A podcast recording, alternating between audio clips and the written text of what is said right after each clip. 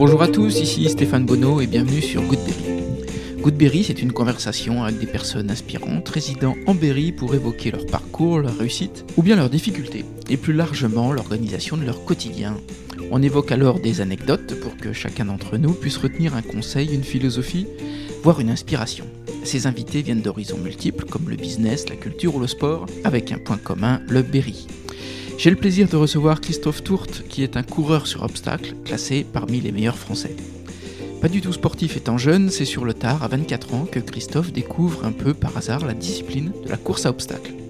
Souvent plus connu sous sa licence Spartan, ce sont des épreuves de plus de 20 km avec des dénivelés, une trentaine d'obstacles à franchir. Et c'est cette bataille, à la fois physique et mentale, qui lui plaît immédiatement. Christophe est alors surpris d'être tout de suite très bien classé. Dès sa deuxième course, il finit quatrième et ça s'enchaîne très vite, puisqu'il est qualifié au championnat du monde à 25 ans, soit un an après sa première course. Imaginez-vous. Pour tout vous dire, quand j'ai créé Goodberry, j'ai tout de suite voulu inviter Christophe. Mais en février, il était atteint très fortement de la Covid-19. Alors on se retrouve aujourd'hui, au lendemain de sa première course, après cette très longue période de convalescence que l'on évoque. Ce qui m'a intéressé, c'est de découvrir comment un athlète, avec un gabarit plus fin que ses concurrents, mis sur son mental plutôt que sur sa force physique. On a parlé de son sport particulier, de sacrifice, de ce fameux fil rouge mental qu'il cultive pendant ses courses. Christophe nous livre ses clés pour toujours avancer. Allez, parce qu'on a tous des obstacles à franchir, je vous embarque à la découverte de Christophe Tourte, l'homme qui ne renonce pas. Goodberry, c'est parti. Salut Christophe. Salut Stéphane. Bienvenue sur Goodberry. Merci. Ça fait un moment qu'on devait euh, prendre rendez-vous. C'est vrai, il y a eu le Covid bah, que j'ai eu en février et après bah, la reprise du sport et puis bah, après on n'arrivait pas à trouver de créneau puis bah, là on a réussi. Le Covid, tu peux m'en parler? Ça m'est tombé dessus, je suis infirmier et j'ai été cluster plusieurs fois, je ne l'avais pas eu. Un jour je me suis fait tester par, euh, parce que je devais faire euh, le vaccin et on m'a appris que j'étais positif. Ça allait bien quand on m'a dit que j'étais positif. Une semaine après j'ai été au liste et début février. Et j'ai vraiment commencé à aller mieux jusqu'au mois de mai pendant deux mois. Oppression thoracique continue, des maux de tête. Je me levais le matin, j'étais déjà fatigué. Et après le mois de mai, j'ai fait de la kiné respiratoire, des exercices de kiné respiratoire. Et j'ai commencé à reprendre le sport par 10 minutes de footing, de la marche. Et ça a été très compliqué au niveau pulmonaire. Et là, j'ai fait ma course la semaine dernière. Et même pendant la course, à un moment, j'ai commencé à, à peiner à respirer. Tu as toujours des conséquences sur... Ouais, toujours. Toujours les maux de tête, la fatigue sans raison. Et par rapport à avant. Avant, j'étais quelqu'un qui se couchait à minuit et qui se levait, il n'y avait pas de souci. Maintenant, je sais qu'à 22h, 23h, il faut que je dorme parce que sinon, j'ai pas mes heures et que pareil, derrière, ça va, ça va entraîner de la fatigue le lendemain et ainsi de suite. Ouais, pourtant, je suis quelqu'un de sportif qui fume pas, qui boit pas et. Et ouais, l'avoir eu comme ça, ça m'a, ça m'a calmé. Ouais, ça surprend et puis ça a surpris tout mon entourage. Du coup, tout le monde s'est fait vacciner et tout le monde a pris conscience que ça peut être très grave. Donc, on va revenir sur ton euh, parcours euh, sportif. Petit, étais déjà sportif? Non, c'est apparu euh, sur le tard en 2000. Euh, j'ai dû commencer en 2016 le sport parce que j'étais pas bien dans ma peau, j'étais en surpoids, j'avais une quinzaine de kilos en plus et je commençais à me mettre à la salle de sport et puis bah, après j'ai trouvé les courses euh, locales. Je me rappelle euh, la course à la Margotière, au, au foulée d'Octobre Rose et puis bah, après j'ai commencé à aimer la course à pied et puis bah par pur hasard un jour je suis tombé sur une course à obstacles à Guéret et à partir de là j'ai adoré et j'ai plus jamais lâché. Et t'avais quel âge quand tu commences? Quand je commence, j'ai 20, euh, 24. Avant, non, pas du tout sportif. Je jouais au football avec les copains en 5 division. J'aimais pas aller m'échauffer, j'aimais pas courir. J'étais défenseur parce que comme ça, ça n'a pas besoin de trop de courir, donc ça allait. Ah, c'est drôle. Ouais. C'est vraiment parce que la, la, course à pied me plaît pas trop.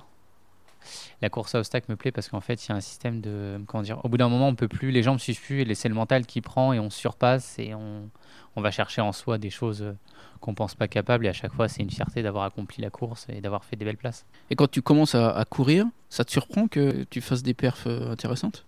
Oui, très vite parce que première course que je fais, je suis 15e, je comprends pas trop le système, on me dit que voilà, derrière moi il y a des gars qui sont inscrits dans des clubs, qu'il y a des qualifications au championnat de France, au championnat d'Europe, enfin moi je comprends pas et très vite euh, je, je tombe sur un club qui me renseigne et très vite, oui, je fais ma deuxième course à Carcassonne et là, je termine quatrième. On me dit que j'ai gagné une place au championnat du monde au Canada. je comprends pas trop l'histoire parce que je suis un petit Castel 5 qui court pas d'habitude. Et oui, après, je commence à comprendre, je commence à regarder les vidéos, à comprendre qu'en fait, c'est tout un système de qualif. Et oui, euh, très vite, je crois que ça doit être 2017, je dois avoir euh, ouais, 25 ans. Je vais à mes championnats du monde au Canada. Je vais chercher, je sais pas, une 300e place sur 3000 participants. Et quand je vois les personnes que je bats sur ligne de départ, c'est des, des gars qui ont des références, qui sont connus, qui sont suivis par des marques. Et très vite, après, bah oui, une 300e place mondiale, ça équivaut à être dans les 15-20 premiers français. Et après, bah, on est accro. Puis quand, voilà, après, on voit qu'on gagne de plus en plus. Après, j'ai enchaîné sur des championnats d'Europe. Donc oui, c'est incroyable. Puis ça me fait voyager, ça me fait découvrir d'autres pays aussi. Ah mais c'est fou parce que tu participes à un championnat mondial un an après. Euh, ouais, je commence en vraiment en juin, euh, juin 2016 et en 2017 ou 2018, ouais, je suis déjà au championnat du monde au Canada. Et après tout s'est enchaîné à une vitesse. Euh, La première course à obstacle est agarrée. Ouais. L'enfer vert, je crois, c'est ça. Ouais, c'est l'enfer vert. Tu te souviens de cette course? J'aimais pas courir à l'époque et du coup je faisais toutes les courses locales ou d'autres courses après à obstacle. Je faisais beaucoup de courses en fait, c'était souvent mes sorties d'entraînement. Je faisais beaucoup de salles de sport, de vélo en salle de sport, même le vélo à l'extérieur, j'aimais pas encore, je connaissais pas encore le vélo à l'extérieur. Et à force de, bah, de, faire des courses et de commencer à vouloir faire des belles places, j'ai commencé à me renseigner sur comment les personnes autour s'entraînaient. Du coup, j'ai compris qu'il fallait s'entraîner en course à pied. Donc, je me suis dit deux entraînements, trois entraînements. Maintenant, on fait du 50, 60, 70 bornes par semaine en course à pied. Ça me dérange plus, mais ça a été très compliqué d'apprécier la course à pied. Et donc, tu intègres un club? Euh, c'est compliqué, il n'y a pas forcément de club. J'ai été affilié à une structure à Limoges, mais au final, ça a été très compliqué d'aller aux entraînements parce que ça fait de la route, il n'y a rien dans le... à Châteauroux. Donc euh, j'ai un coach qui me suit, mais qui est basé en Savoie, qui est l'un des numéros 1 français. Et du coup, en fait, il m'envoie tout par euh, coaching à distance. Et après, moi, je fais toutes mes séances en solo. Quand tu t'entraînes, tu es tout seul? Toujours, quasiment. Des fois, j'ai voilà, un ou deux amis qui va partager un footing ou une séance de vélo.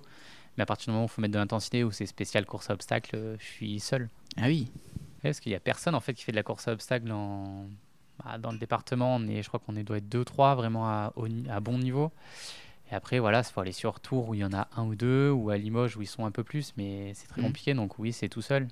Puis bah voilà, moi en travaillant infirmier, je peux pas dire avec quelqu'un, je m'entraîne à telle heure parce que bah, du coup les horaires décalés. Donc euh, voilà tous ces entraînements-là, tu prends ça comme des sacrifices ou c'est vraiment euh, une passion? Euh, Ça a été pris comme des sacrifices. 2020, vraiment une grosse année de sacrifices parce que beaucoup d'entraînements. Peu de courses? Pour, pour, pas de courses. Je crois en 2020, j'ai dû faire euh, deux trails du côté du Vulcain, du côté de Clermont.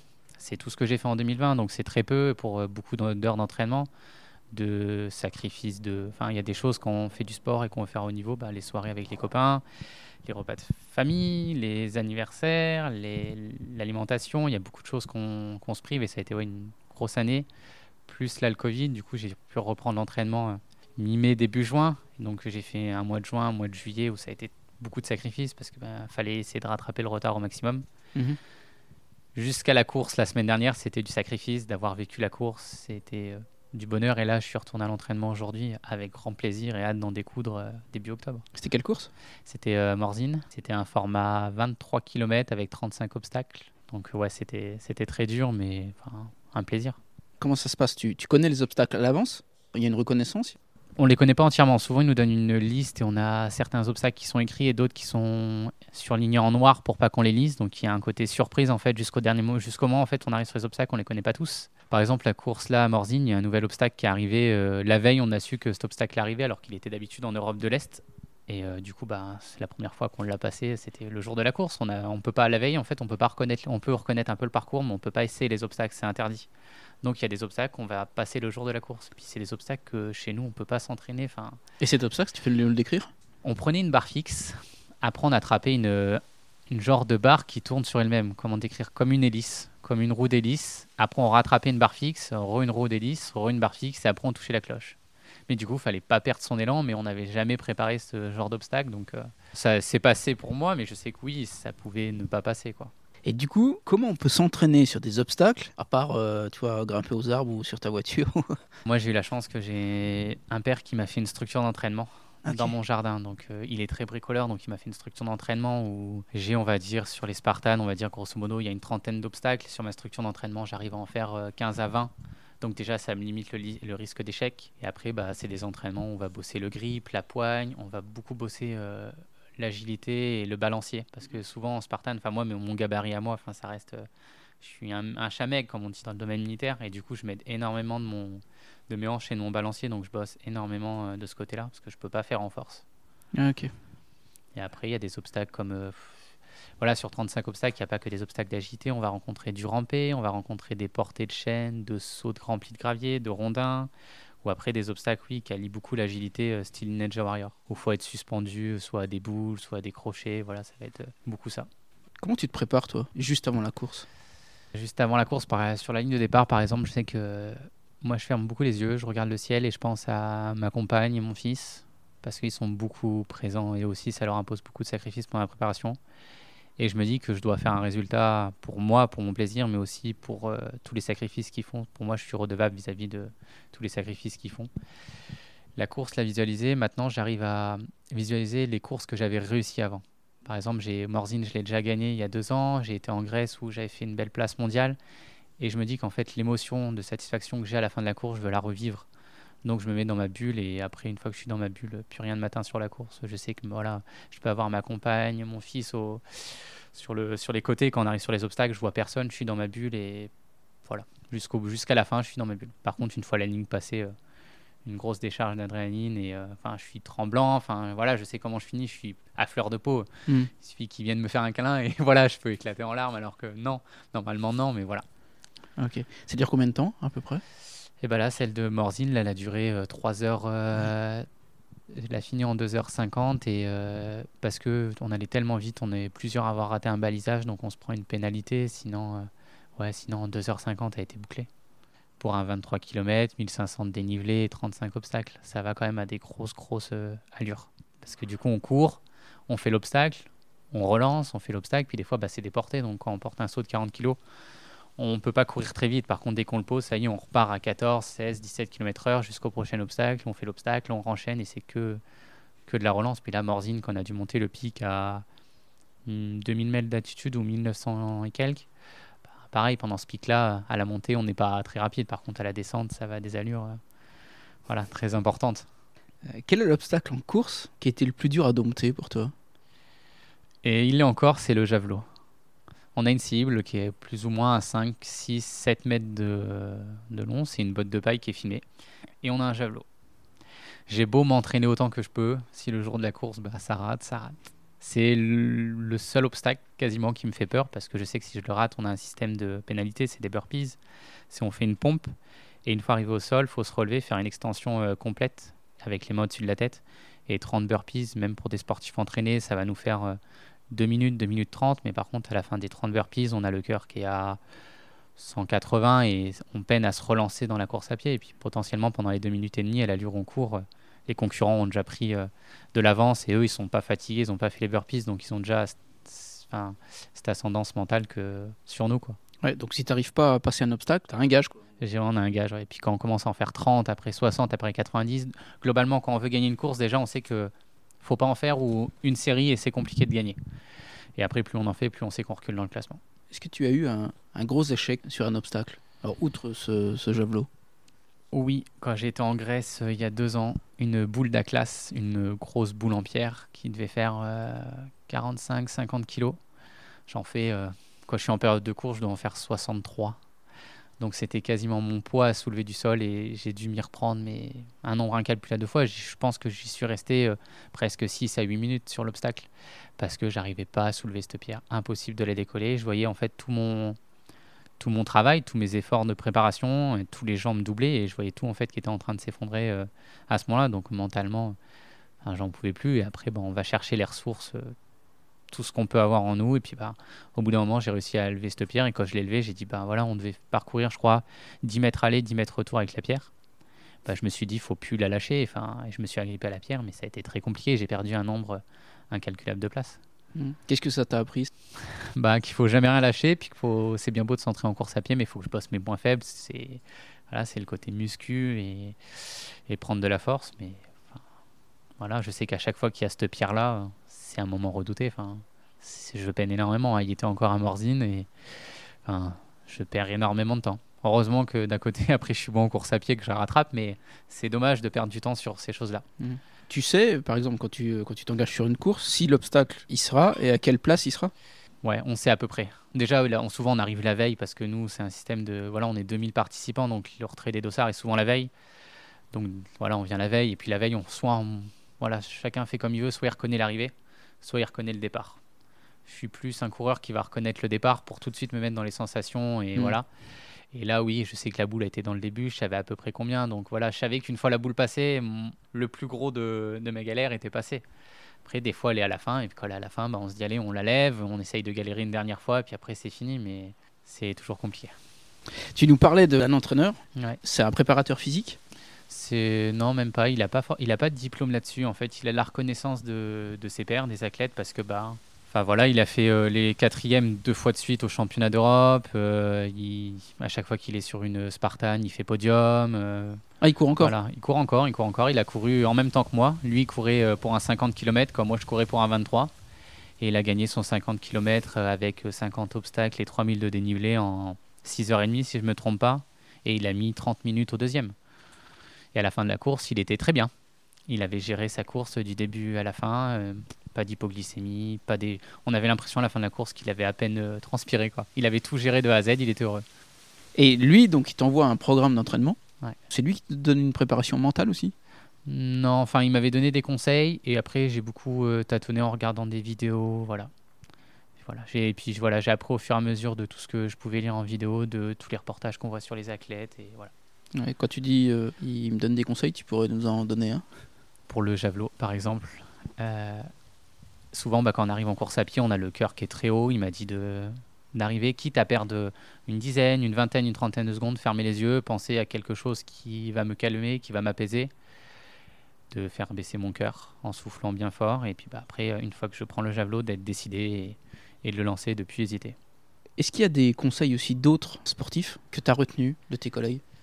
Voilà, j'ai un physique, voilà, je suis petit, maigrichon, et des fois, euh, les athlètes à côté sont torse nu, grands, costauds, et musculairement, il n'y a rien à voir. Enfin, on voit des gros bras, des, des corps taillés à la serre. Et ils m'ont dit de ne pas regarder sur la ligne de départ, de ne pas m'inquiéter, de faire ma course, parce que bah, potentiellement, euh, après, ça c'est avéré vrai, hein, que bah, quand il faut courir 23 km, moi, mon corps de 63 kg, il est plus facile à bouger qu'un gabarit de 75-80 kg, mais sur la ligne de départ, ouais, c'est très impressionnant.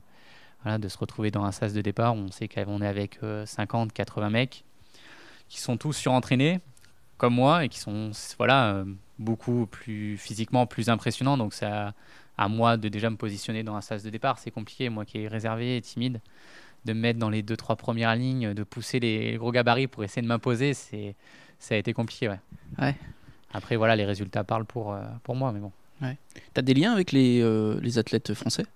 Ouais, bah, du coup, bah, mon coach et ses amis élites à lui. Et euh, deux, trois, deux, trois de ma catégorie, après, c'est très. Comment dire un- Je trouve que c'est un sport à l'américaine, donc euh, ça va être la mentalité à l'américaine, dans le style où m'as-tu vu et toujours à se montrer, donc c'est compliqué de. Je trouve que le sport me plaît bien, mais la mentalité me plaît de moins en moins Ouais. dans le sport, parce que voilà, faut toujours se montrer, être plus fort que les autres. Par moment, je trouve qu'il y a de moins en moins d'encouragement Ouais, d'accord. Les anciennes amitiés que j'ai liées quand j'ai commencé il y a 4 ans sont toujours là.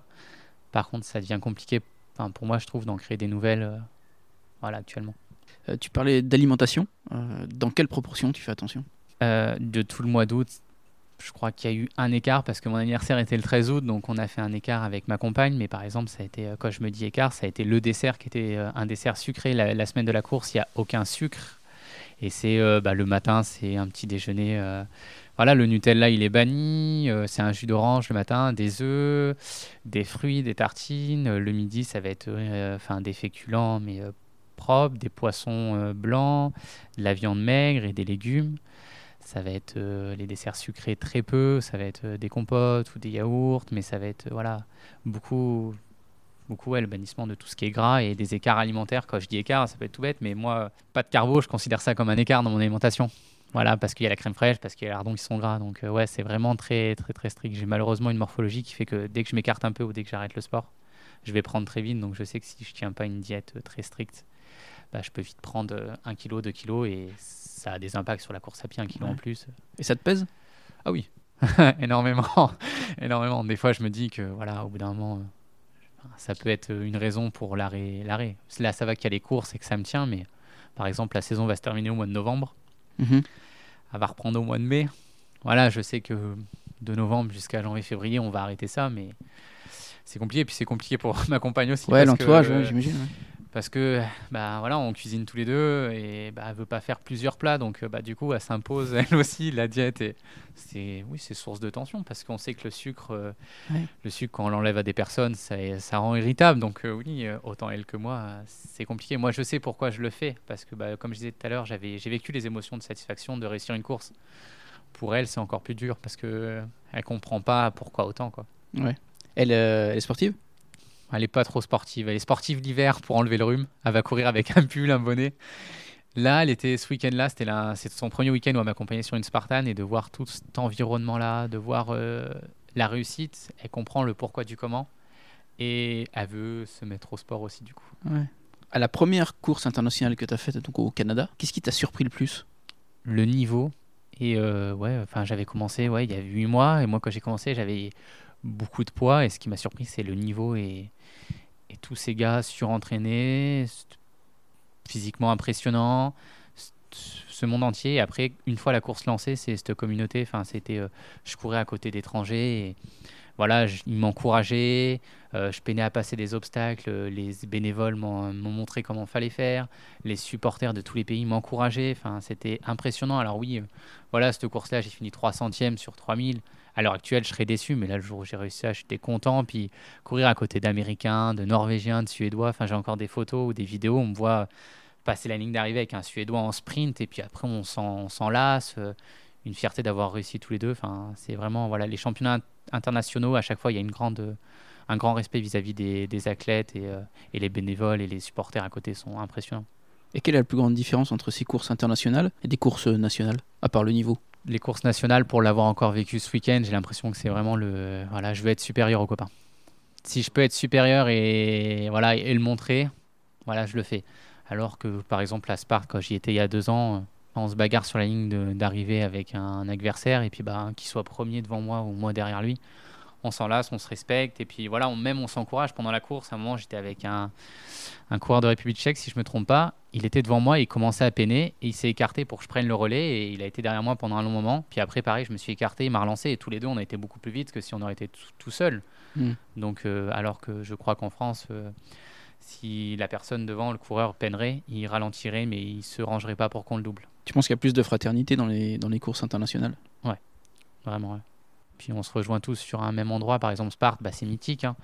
On se rejoint tous. On, a vécu une, tous une aventure formidable. Donc, ouais, il y a plus de respect.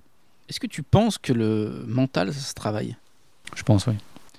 Soit par. Euh, moi, je sais que ça a été beaucoup de, de, films ou de livres ou de reportages sur des sportifs, beaucoup des reportages sur euh, Kevin Meyer, par exemple, je prends comme exemple lui, ou Michael Jordan, ou Kobe Bryant, vraiment des, voilà, des grands sportifs. Et oui, après, on comprend que le mental, euh, pour moi, hein, clairement, voilà, ma course, euh, la course à obstacles, on va dire que c'est 30-40% de course à pied, 20% d'obstacles, 20% de voilà d'alimentation et le reste, il doit rester 20% si je me trompe pas dans mes comptes. C'est vraiment la préparation mentale qui joue parce qu'au bout d'un moment, quand le corps peut plus, si on dit bah voilà, je peux plus, on s'arrête si voilà, on arrive à avoir son fil rouge. Tout au long de la course, on a un fil rouge et si on arrive à le tirer jusqu'au bout, bah on réussit. Après, c'est à nous de savoir c'est quoi ce fil rouge, qu'est-ce qu'on veut, pourquoi on le fait. Ça t'est déjà arrivé de, stopper, d'arrêter une course?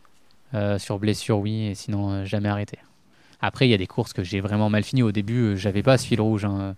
Je faisais les courses, je terminais très mal, sans forcément pas un grand plaisir. Ou au bout d'un moment, bah, j'en pouvais plus, je marchais. Ou Maintenant, oui, non, dès que je peux plus, je sais, j'ai mes, je sais à quoi penser pour me relancer, je sais quoi m'accrocher et ça va jusqu'au bout et je relance même si j'en peux plus. Je sais que voilà, au bout d'un moment, la course va s'arrêter et je pourrai me reposer à la fin. Ouais, mon fil rouge, c'est euh, grosso modo euh, ma famille, hein, ma compagne, mes, euh, parents, mon fils. Et puis, si ça, ça suffit pas, c'est bah, il suffit de penser à la diète, de toutes les heures d'entraînement, de voilà, de se dire bah voilà, il y a des matins, je me lève à 5 heures avant d'aller au boulot, je fais ma séance, ou tout de suite après le boulot, euh, j'enchaîne mes séances, je passe des heures et des heures, ou le dimanche matin, je vais sortir du lit avant madame pour euh, aller faire du vélo, pour que je revienne et qu'on puisse profiter du petit déjeuner. Mais en attendant, bah, je me suis levé à 6-7 heures sur un jour de repos pour pouvoir aller faire ma séance d'entraînement. Donc tout ça, ça fait qu'à mon, pour moi, lâcher par exemple dans la montée qui était vraiment dure euh, la semaine dernière, ça serait leur manquer de respect aussi à tous qui sont là derrière moi pour m'encourager et que à la première difficulté, je lâche. Tu nous as parlé de films ou de livres qui t'ont aidé sur le plan mental. Tu as un exemple? Alors, les, les, les, livres, je me rappelle plus des noms. Mais pareil, c'était un livre sur la mentalité de, des basketteurs américains. Pour moi, je prends vraiment eux comme exemple parce que c'est vraiment les, les sportifs qui s'entraînent euh, dès le matin et qui vont se faire euh, des heures et des heures d'entraînement. Ou alors, euh, voilà, comparé. Il y a certains footballeurs qui sont capables de se faire beaucoup d'heures, mais très peu de. Vraiment, pour moi, ça va être les basketteurs ou, des Décathloniens, Kevin Meyer, Ouais. qui va, voilà, qui va s'imposer beaucoup d'heures. Eux, ils sont vraiment intéressants parce qu'ils poussent leur mental très loin et ils expliquent, là encore, quand il y a eu les Jeux Olympiques, il y avait un reportage sur Kevin Meyer qui est passé et qui était vraiment très intéressant. Et après, sinon, les films. euh, Un film qui, depuis tout petit, que je regarde, c'est Brevard et c'est euh, Gladiator. Ah, je sais qu'à chaque fois qu'il y a une compétition, faut que je regarde ces films-là. C'est tout bête, mais Brevard, ça va être le discours qu'il fait sur euh, la liberté, qui, voilà, que faut, faut tenter, parce que sinon, on ne sait pas. Et euh, Gladiator, ça va être, euh, voilà, ça me rappelle plein de bons souvenirs avec mon frère, ma sœur, et puis pareil, il y a une histoire dans ce film, donc euh, Et quand tu parles de basketteurs américains, tu penses qu'il y a une euh, différence dans cette relation mentale entre des basketteurs français et des basketteurs américains? C'est vraiment cette culture du sport américaine qui est impressionnante. Eux, depuis tout petit, comparé à nous en France, ils sont bercés dedans, ils ont les sports-études, on leur paye des... On leur paye leur fac et puis on leur donne de l'argent pour qu'ils puissent étudier. En France, c'est très compliqué de réussir à faire du sport. Moi, je sais que la course à obstacles, c'est un coût. Mm. Je fais pas ça en structure, donc c'est une grosse partie mes frais personnels. Heureusement, j'ai des partenaires. Mais c'est très compliqué de faire du sport et les Américains, depuis tout petit, sont bercés là-dedans. Et oui, euh, quand je voyais Kobe Bryant qui disait ben, si je me lève à 3h, 4h du matin, je peux faire 4 à 5 entraînements euh, par jour plus que la personne qui se lève à 7h du matin. Déjà, rien que dans notre idée de se lever à 7h du matin pour faire du sport, c'est compliqué. Lui, il est capable de se lever à 3h du matin pour pouvoir faire une ou deux séances. Et dès 14 ans, euh, il disait qu'il voulait être le meilleur. Et puis, bah, ça a été l'un des meilleurs. Donc, euh, c'est là-dessus, oui, qui m'impressionne. Dès tout petit, ils sont mentalement préparés et ils font tout pour réussir. Est-ce que tu as des, des porte-bonheur avant les courses? J'ai un collier là. Je sais qu'il y a des risques un jour, euh, je le perde en course parce que bah, du coup on porte des chaînes, on porte, mais jamais je le quitte. C'est ma grand-mère qui me l'a offert et depuis qu'elle me l'a offert, je l'ai jamais quitté. Je l'enlève quoi, par exemple. Il faut l'enlever quelques secondes, mais je l'ai tout le temps. Je sais qu'un jour je le perdrai en course. Plus ça va, plus je tire sur la chaîne, mais voilà. Je veux jamais le quitter. Quand je suis avec, j'ai l'impression que tout va bien. Et tu t'entraînes avec? Je m'entraîne avec, je dors avec, je prends ma douche avec, je vais à la piscine avec. Je le quitte jamais. Et pourquoi les courses à obstacles plutôt que les courses à plat? Parce que les courses à plat, tu pourrais être dans un club, tu Ouais. pourrais être euh, avec des. Tu vois, le. T'es pas obligé de mettre des obstacles chez toi. tu- Ouais. Je sais pas, je- de temps en temps, je fais des courses à plat. hein. Je sais que voilà, j'aime bien le trail de Noël parce qu'il y a l'ambiance. Voilà, je le fais souvent avec Candice d'Anjou. On le, je crois qu'on l'a gagné trois ans de suite en duo mixte. Je fais des courses sur euh, local, mais je trouve ça monotone. Enfin, on fait le 5 km en 18 minutes. Je pense pas que c'est un temps ridicule, mais je prends pas de plaisir de courir à une allure constante pendant un certain temps. Euh, C'est bien pendant les entraînements, mais peut-être au bout d'un moment, je reviendrai. Et puis je fais des courses locales. euh, Souvent, je le cale dans la prépa. Le trail de Transo qu'il y a eu. Et la veille, j'ai fait une séance de 20 km parce que c'était dans ma prépa. Je jouais pas forcément la gagne à Transo. J'y allais pour le plaisir. Et Donc il y a une fédération? Ouais, il y a une fédération. On est relié à la fédération d'athlétisme parce que voilà, il commence à avoir des championnats de France. C'est une discipline qui est pratiquée dans beaucoup de pays par beaucoup de personnes. Et du coup, potentiellement, euh, vu que c'est un sport américain, les Américains commencent à parler que peut-être est-ce que ça peut pas être envisageable pour que ça passe en commission euh, au CIO pour que ça soit un jeu olympique? Parce que ça peut être un format qui peut être euh, très bien dans un stade. Ça serait un format court, ça serait différent, ou ça peut être en format trail, mais après les formats trail, c'est compliqué à filmer. Mm. Mais ils en parlent de plus en plus. Moi, ça fait 4 ans que je le pratique et depuis 2 ans, ça commence à être évoqué de plus en plus. Ouais, puis c'est très visuel. Les gens qui connaissent pas et qui regardent pour la première fois, ils disent Waouh, c'est monstrueux, c'est impressionnant. Et en fait, au final, tout le monde peut, tout le monde peut réussir. Après, chacun va mettre son niveau. Il y a des formats loisirs où la personne peut mettre euh, Voilà ma course que j'ai mis en 3 heures. La personne peut la faire en 8 heures et puis s'il réussit pas les obstacles, il n'a pas les pénalités à faire, c'est pas grave. Après, il y a le format compétition comme moi je fais où voilà vraiment on est encadré, il y a des arbitres, il y a des caméras pour nous filmer, la tricherie est impossible. Et après, il y a des formats élites où là on est euh, élite, euh, c'est le summum du summum par exemple, qui sont euh, une quarantaine sur la ligne de départ. Là, je crois qu'à Morzine, c'était une quarantaine, une cinquantaine de plusieurs pays réunis. Et là, ça va à des allures. Moi, je dois faire euh, 3h10. Ça se gagne en 2h20, 2h30. Sur un 23 km, ils arrivent à me mettre une euh, quarantaine de minutes. Mais c'est des pros. C'est des pros, c'est ils sont pas payés par Spartan. Spartan les engage dans leur équipe et euh, eux ils payent pas les courses. Et puis en plus quand ils gagnent la course, ils gagnent en plus de l'argent ou des cadeaux et on leur paye les, les accès aux championnats d'Europe, aux championnats du monde. Moi à chaque fois que je me déplace sur un événement, un dossard par exemple Morzine, on était à 200 euros. Rajouter à ça les frais de déplacement, les frais d'hôtel, on monte vite à du 600, 700, 800 euros. Les championnats du monde, par exemple en Grèce il y a deux ans, rien que l'inscription, on était déjà à 400 euros. Donc après, on rajoute vite les billets d'avion et compagnie. Hmm. Ça grossit vite. Eux, ils n'ont pas tous ces frais-là. Ouais. Et Spartan, c'est une ligue? Spartan, c'est une franchise un peu comme euh, pour comparer Ironman et, euh, et le triathlon. Voilà, c'est une franchise qui a réussi et du coup on parle de Spartan des fois plus que de course à obstacles, comme on parle Mhm. souvent d'Ironman plus que de triathlon. Quand on gagne une course, quels sont les gains? Euh, là en France, ça doit être du 500, on va être dans le 500 euros le premier à 500, le deuxième à 400, 300, 200 et 100, ça va Mhm. jusqu'au. Moi, quand je la gagne à mon niveau à moi, c'est pareil, c'est pas. J'ai une médaille euh, couleur or, le deuxième couleur argent, le troisième couleur bronze et c'est tout ce qu'on a gagné. Après, l'idée c'est d'aller en élite. euh, Je devais passer en élite d'ailleurs cette année, en 2000, euh, bah, 2020. Mais il y a eu le Covid. Et puis bah, 2021, je voulais m'inscrire en élite. J'ai eu le Covid, donc j'ai dit on va attendre. Et du coup, là, pour avoir fait ma course et euh, avoir vu ce que j'étais capable de faire, je pense que 2022, ça sera élite. Je préfère euh, peiner hein, pendant un an en élite à faire euh, 15-20. Et 15-20, c'est déjà très bien. Parce qu'on est sur un niveau européen, souvent en France. Tous les pays euh, frontaliers viennent. Mhm. Que faire euh, un ou deux en catégorie en dessous. D'accord. Et sur les compétitions internationales, les gains? Les gains, là, on est beaucoup plus. Là, par exemple, en Grèce, euh, sur un championnat du monde de trois courses réunies, on était dans les 10 000. Ouais. Là, ça commence à être Ouais. intéressant. C'est pour ça qu'on voit des fois des athlètes qui courent pas l'année sur Spartan et qui arrivent au dernier moment. Par exemple, John Albon, qui est un coureur de trail très connu, qui a gagné, euh, je crois, hier, qui a fait le record de l'UTMB en 50 km. Je crois qu'il doit mettre 5h30. Il a fait le record. Le Tour du Mont Blanc? Ouais, le Tour du Mhm. Mont Blanc, il a fait le record hier. Et euh, lui, il vient que sur les championnats d'Europe et championnats du monde. Il vient et il fait podium. Donc il prend entre 10 000 à 5 000 euros. Il vient, il fait son podium, il prend son, son argent. D'accord. Et donc tu nous disais que tu avais des sponsors qui t'aidaient Ouais, j'en ai, on va dire, 5 ou 6 qui sont là depuis le début. Que du locaux.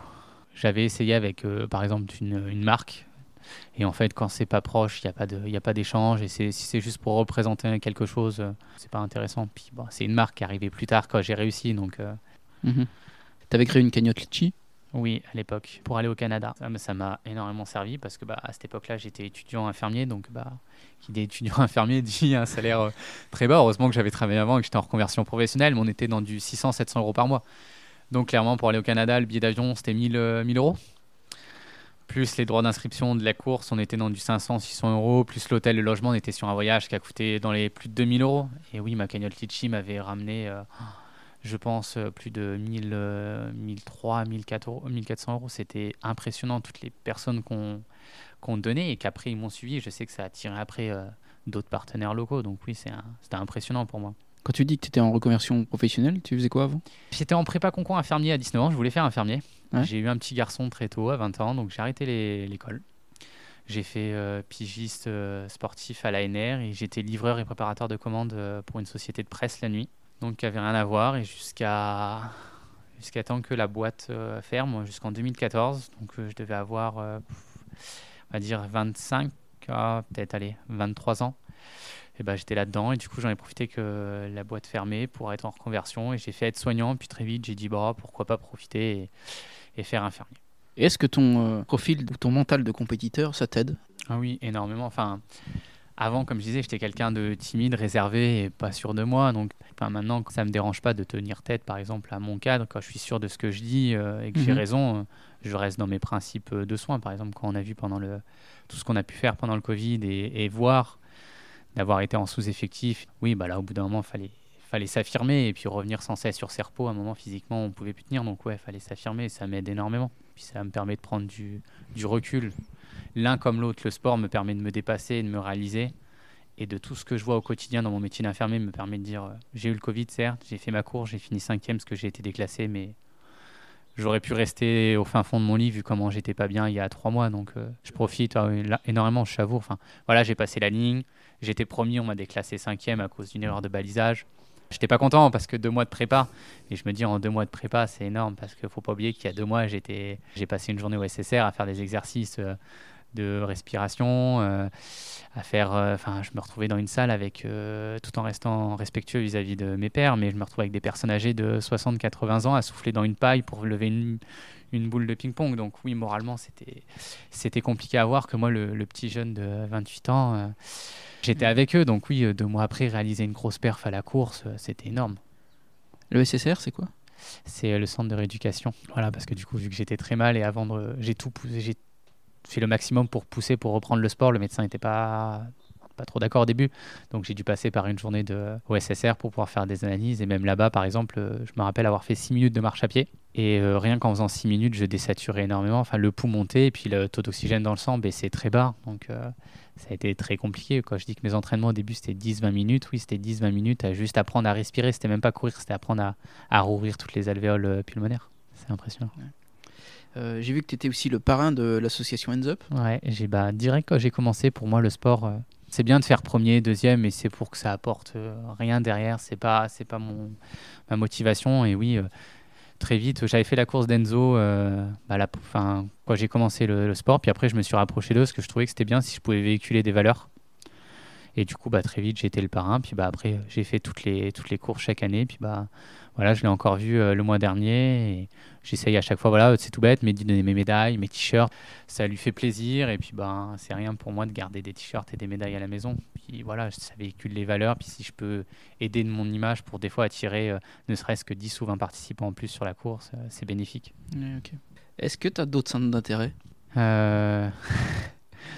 ma famille énormément et puis euh, le bonheur en fait des gens qui m'entourent. J'arrive à, alors je pense que c'est mon métier, hein, je pense que beaucoup de soignants sont comme ça. Hmm. Mais si les gens autour de moi arrivent à être en bonne santé, à sourire, je suis, je suis heureux. Donc si ma compagne par exemple euh, aime, je sais pas, lire ou ou elle veut aller faire des promenades, alors que moi marcher dans la forêt, je préfère courir, je vais aller le faire pour elle. Je suis très passionné par mon métier et après c'est euh, à côté de moi faire le, le, bonheur, tout ce que je peux, tout ce que je peux faire pour les autres, c'est important. Hmm. Aujourd'hui, tu lâcherais pas ton métier pour euh, être pro Non, puis de toute façon, ça paierait pas. Là, dans, voilà, dans ma discipline, ça paierait pas. Donc la question, elle, se pose, euh, elle se pose pas. Et puis non, parce que je me réalise énormément en tant qu'homme à travers mon métier que à travers le sport. Donc après, je travaille, voilà, avec le Covid, euh, avec le Covid, j'ai toujours pas repris à 100% mon métier. je l'ai repris à 50% bah voilà, en, mai, en mai à 50%, en juin un peu plus. Là, on arrive à du 70%. Je pourrais reprendre un peu plus, mais euh, vu ce que j'ai réalisé à ma cour, je pense que je vais reprendre un peu plus. Mais maintenant, ça me laisse aussi du temps d'entraînement, en fait. J'arrive à conjuguer les deux. Ma compagne est aussi infirmière, donc euh, on arrive à conjuguer. Euh, Il n'y a pas très longtemps, j'étais à la LEUF ouais. avec mes filles.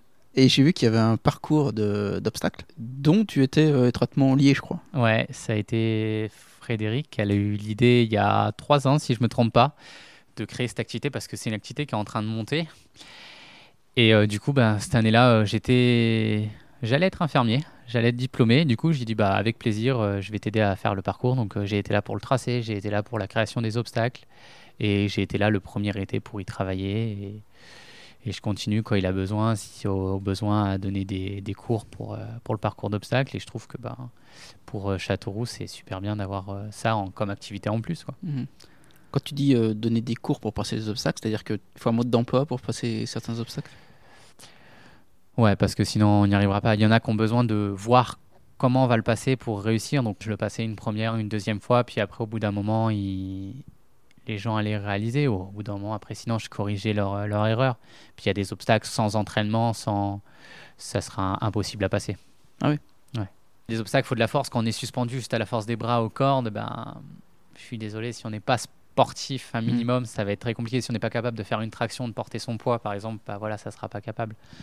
Monter, grimper à la corde, c'est tout bête, mais maintenant, beaucoup d'enfants ne savent plus le faire, et même d'adultes. Moi, quand j'ai vu la corde la première fois, je grimpais euh, à la force des bras en grenouille, je savais pas faire le nœud comme les militaires. Il a fallu que quelqu'un m'apprenne, et après, maintenant, mm. après coup, moi, je l'ai appris à tous ceux que je peux l'apprendre, mais voilà, enfin, c'est plus des, c'est plus des gestes innés qu'on a.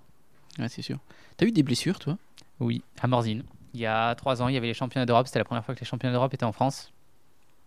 Et la fierté que ça soit en France, de vouloir réaliser une perf. J'ai été beaucoup trop vite. Je, me, courais comme un fou. Je savais que je mettais mon corps en danger.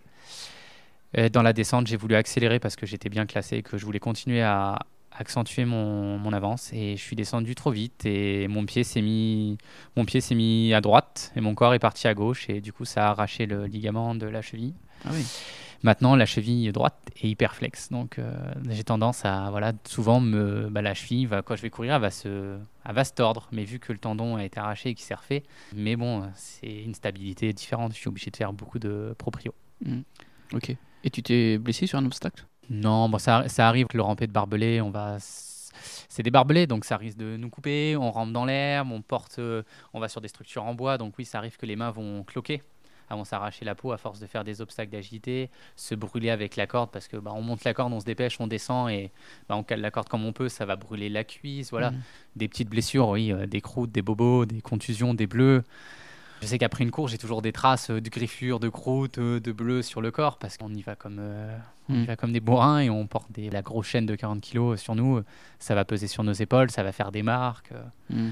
La seule et grosse blessure, heureusement, c'est juste la cheville. Et dans les parcours, il y a de la nage? Ou du cyclisme? Euh, Non, pas de cyclisme, mais il y a de la nage. Mais souvent, euh, bah là, à Morzine, on prenait un rondin en bois qui faisait, euh, on va dire, 25 kilos. Et on traversait un petit, un petit étang artificiel. Donc, on va dire, aller peut-être 400 mètres de nage, peut-être un peu moins. Et puis, on traversait avec le rondin. Et puis, on allait arriver de l'autre côté de l'étang.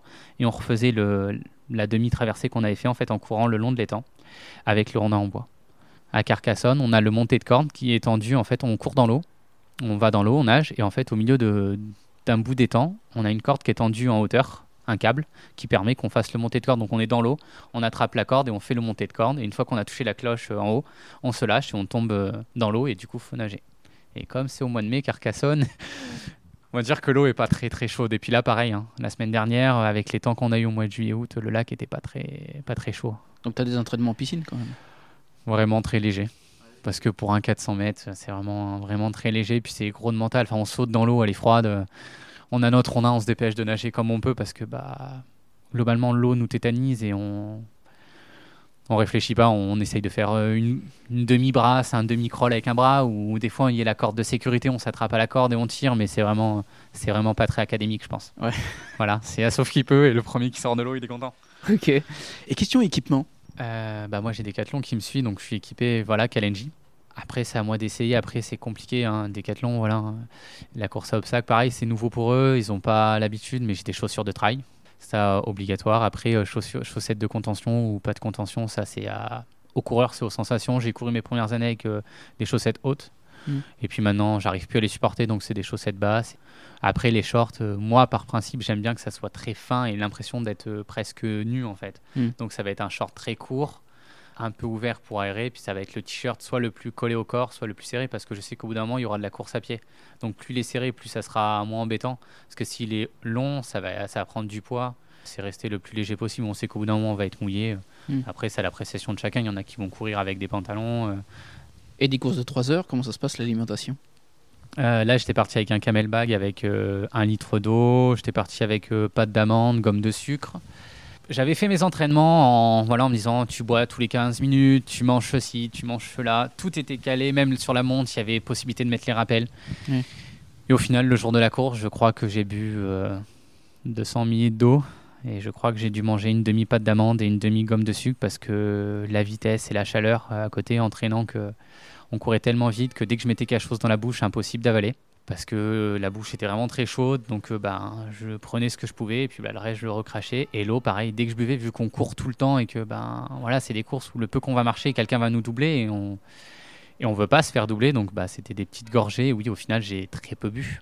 Alors qu'il y a deux ans, quand j'ai fait Morzine, il a fallu que je boive mon litre d'eau et que j'aille le recharger euh, à des ravitaux, parce qu'on a des ravitaillements, 4-5 euh, ravitaillements par exemple sur une course de 20 km. Mais on veut éviter aussi de s'arrêter un ravito parce que si on s'arrête, on se dit c'est des secondes que je perds et on sait que la course, ça peut se jouer à, quelques secondes. Et quand on est compétiteur, oui, euh, on met son corps en danger. Je sais qu'à chaque fois que je termine les courses, je pense que là, là j'étais asséché parce qu'à la fin de la course, ils nous ont donné une gourde de 500 minutes d'eau et elle n'a pas, fait, euh, elle a pas fait 5 minutes et j'avais très faim donc je flirtais avec la limite.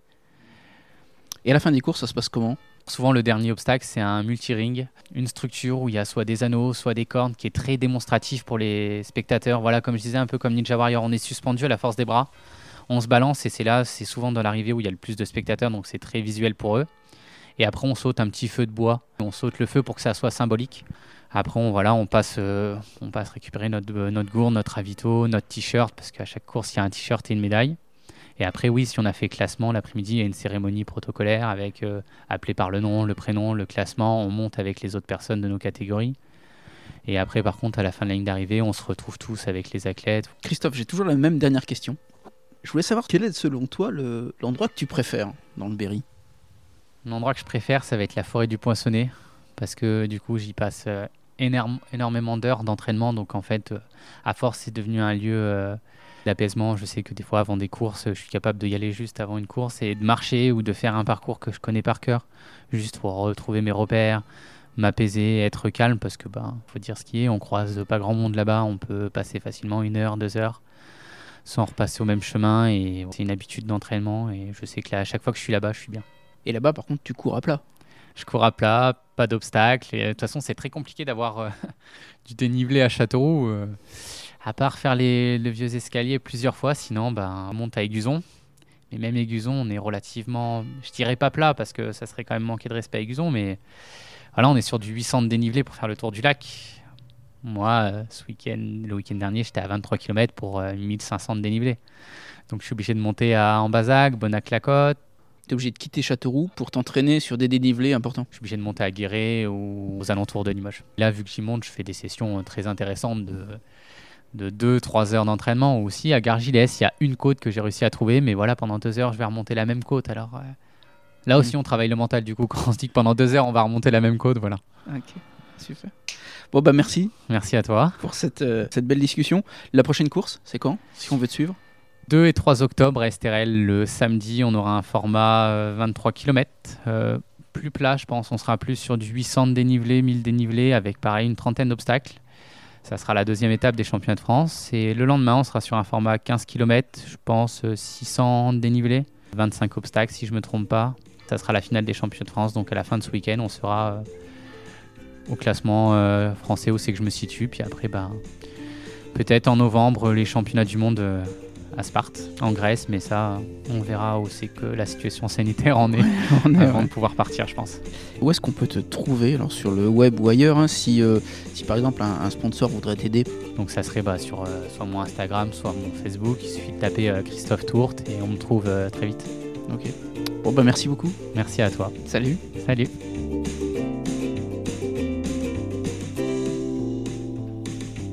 Hello, merci de nous avoir suivis avec Christophe. Vous le savez, j'ai toujours besoin de vous pour noter avec des étoiles le podcast. Comme Apple Podcast est la plateforme où il y a plus d'écoute, ça serait top si vous pouviez noter 5 étoiles sur cette plateforme. Merci beaucoup. Je vous donne déjà rendez-vous la semaine prochaine avec un invité comme toujours très inspirant. D'ici là, portez-vous bien.